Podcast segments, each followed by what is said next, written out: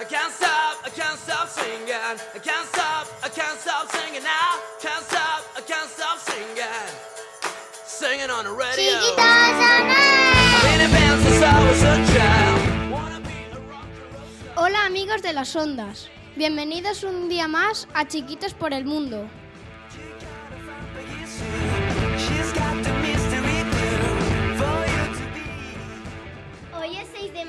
Vamos a tener un invitado muy especial, el profesor de quinto, Carlos.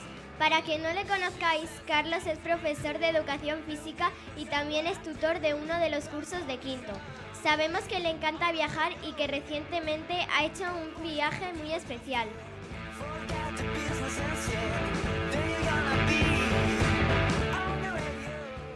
Hola Carlos, bienvenido a nuestro programa. Espero que estés muy a gusto con nosotros y que disfrutes un montón de esta entrevista.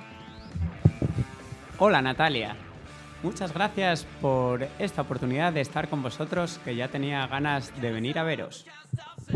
Sabemos que te encanta viajar y conocer otros lugares, pero ¿cuál fue tu primer viaje importante que hiciste? ¿Qué edad tenías?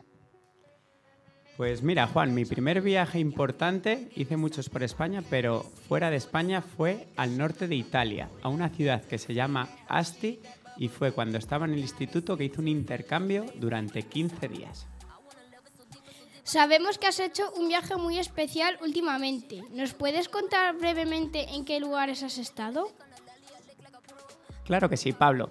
Pues mira, he estado primero en Perú, después fui a Argentina, continuación a Colombia, luego pasé por Panamá y finalmente a Costa Rica.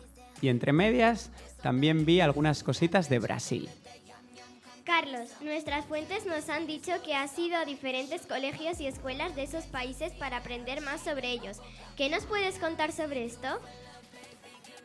Pues os puedo contar que hay muchas cosas en los colegios del resto del mundo que son muy parecidas a las nuestras, por ejemplo, las aulas, lo que son los patios, el material que utilizan, pero luego hay otras cosas que son diferentes. Por ejemplo, en Colombia nos encontramos que los niños y las niñas iban al colegio por la tarde y salían de noche. También nos hemos encontrado en diferentes zonas, como también en Perú, que había más de 30 niños por aula. Así que imaginaros qué caos y qué ruido había en esas aulas. Peligroso o delicado que nos puedas contar. Lo más peligroso que he vivido ha sido en la selva del Amazonas. Allí he visto animales como anacondas, he cogido serpientes, he cogido caimanes, también he visto jaguares y un montón de cosas más que ahora mismo tendría que hacer bastante memoria, porque está lleno y repleto de animales y de muchas plantas diferentes. Nos imaginamos que habrás hecho un montón de cosas diferentes. ¿Cuál ha sido la que más te ha gustado o con la que más has disfrutado? Pues mira, si algún día tenéis la oportunidad de viajar, lo que más me ha gustado a nivel de naturaleza ha sido las cataratas de Iguazú, en Argentina y Brasil. Allí el río Paraná se desborda y hace un montón de cascadas, cientos de cascadas juntas que caen como desde una altura de unos 9 o 10 pisos. Y si sale el sol y tienes suerte, pues ves un arco iris gigante. Eso es lo que más me ha encantado. ¿Tienes alguna anécdota divertida o alucinante que nos puedes contar? Pues alguna anécdota divertida te podría contar cuando estuve con la tribu de los Ticuna en el Amazonas. Allí, como quería yo vivir como ellos, pues me pinté las piernas de negro con un fruto que ellos tienen que se llama el guito, que lo hacen para celebraciones y para cuidar la piel. Yo estaba muy feliz con mis piernas pintadas de negro. El problema fue que esa pintura no se quitaba del cuerpo hasta 20 días después. Y claro, 20 días después ya estaba en otro país y todo el mundo me miraba las piernas como si me pasara algo, porque mi piel es muy blanquita, pero mis piernas eran totalmente negras y la gente me señalaba por la calle. De todos los continentes, ¿te queda alguno por visitar? Sí, todavía me quedan muchas cosas por visitar. Sobre todo el que más ganas le tengo es Oceanía, que nunca he estado. ¿Y cuál sería tu próximo destino o el que te gustaría hacer? Pues mira, después de estar tanto tiempo fuera de España, realmente lo que más me apetecería estar es descubriendo un montón de rincones que aún no conozco de Castilla, sobre todo la montaña.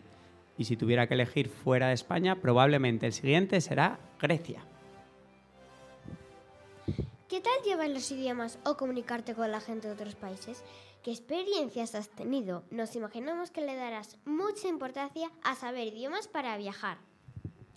Claro que sí, Natalia. Si quieres viajar, es fundamental que sepas un poquito de otros idiomas. Yo en mi caso sí que sabía hablar en inglés y eso es lo que me ha permitido, sobre todo cuando conocía a gente extranjera de otros países, como por ejemplo Francia, Alemania, Estados Unidos, poder hablar con ellos. Por eso es muy importante que ahora que estáis en la escuela empecéis a aprender un montón de idiomas, porque eso os va a servir mucho en vuestra vida. Así que no desesperéis y sobre todo no tengáis vergüenza, que luego la gente cuando sales fuera de España te ayuda un montón. Jo, pues nos ha acabado el tiempo. Muchísimas gracias, Carlos, por haber respondido a todas nuestras preguntas y por haber estado en nuestro programa. Para nosotros ha sido genial tenerte con nosotros. Hemos aprendido mucho de ti. Muchas gracias, Pablo. Pues me alegro que hayáis aprendido de mi experiencia y estáis invitados a Quinto para que os sigamos enseñando un montón de cosas sobre este viaje y sobre el mundo en general. Así que muchas gracias. Y a vosotros que estáis ahí escuchando desde los diferentes dispositivos, recordad que para viajar es importante llevar muda limpia. Os esperamos en la próxima edición de ¡Chiquitos por el mundo!